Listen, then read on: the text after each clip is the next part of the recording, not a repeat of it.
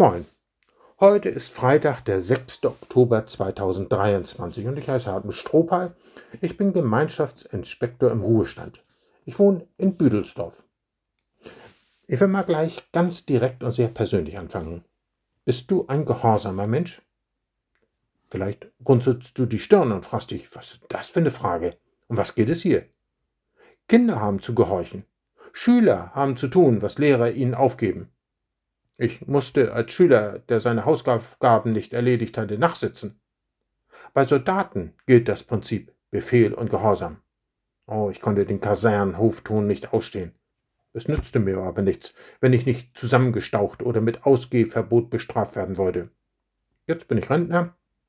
Mein einziger Chef ist meine Frau und die ist wegen meiner schweren Erkrankung um mich sehr besorgt und achte darauf, dass ich nicht zu viele Dienste übernehme. Ich bin aber vor allem Christ. Und mir ging es wie dem Zolleinnehmer Zachäus, von dem der Evangelist Lukas berichtet. Der hatte sich hinter dichten Blättern auf einem Baum versteckt, um sich von oben einen Eindruck von Jesus zu machen. Jesus aber war stehen geblieben, hatte ihn mit Namen angesprochen und gesagt, Steig schnell vom Baum herunter, denn heute muss ich unbedingt in deinem Haus dein Gast sein. Als mich Jesus mit 14 Jahren ähnlich ansprach, habe ich ihn in mein Leben eingeladen. Er hat sich nicht wie ein Gast nach kurzer Zeit wieder verabschiedet, sondern er wollte mein Herr sein.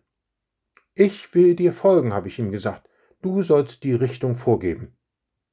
Ob mir das immer leicht gefallen ist, die Führung meines Lebens aus der Hand zu geben, fragst du vielleicht, was mit meinen Wünschen und Vorstellungen ist? Oh, ich kenne eine Versuchung, der ist schon das alttestamentliche Volk Israel häufig erlegen. Es meinte, Gott mit Opfern abspeisen zu können, sich quasi loszukaufen vom Gehorsam. Das ging gründlich schief. Im Wort Gehorsam steckt das Wort Horchen. Wer gehorcht, der hat vorher hingehört. Der Gott der Bibel redet. Er existiert nicht einfach irgendwo über uns. Weil er vor Liebe dir und mir gegenüber brennt, sucht er das Gespräch mit uns. Ich bin der Herr dein Gott, sagt er. Und bevor er ein Gebot ausspricht, erklärt er, was er für dich und mich getan hat.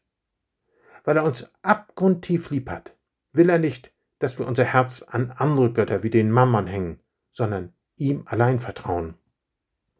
Wer ihm misstraut und lieber selbst das Heft seines Lebens in der Hand behalten will, ihn abspeist mit frommen Leistungen wie Taufe und Mitgliedschaft in der Kirche, Gebete bei bestimmten Anlässen, Spenden für Brot für die Wald und andere gemeinnützige Organisationen, was einem sonst noch an guten Werken einfällt, dem sagt Gott, das kannst du dir schenken.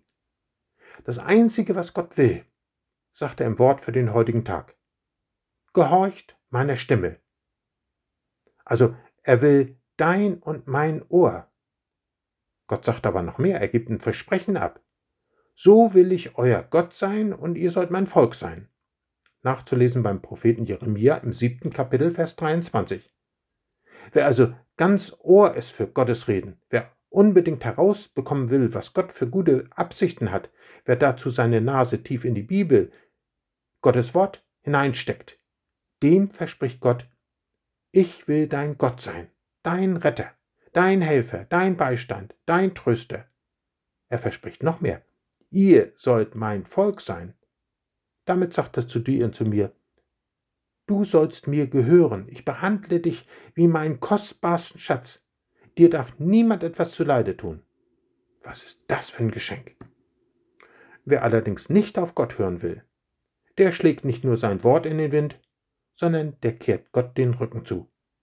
Damit bringt er sich um das Schönste, was es in diesem Leben gibt, dass Gott zu ihm eine innige Liebesbeziehung aufnimmt und sich voll und ganz auf seine Seite stellt. Was willst du? Willst du deinen Willen durchsetzen und Gott verloren gehen?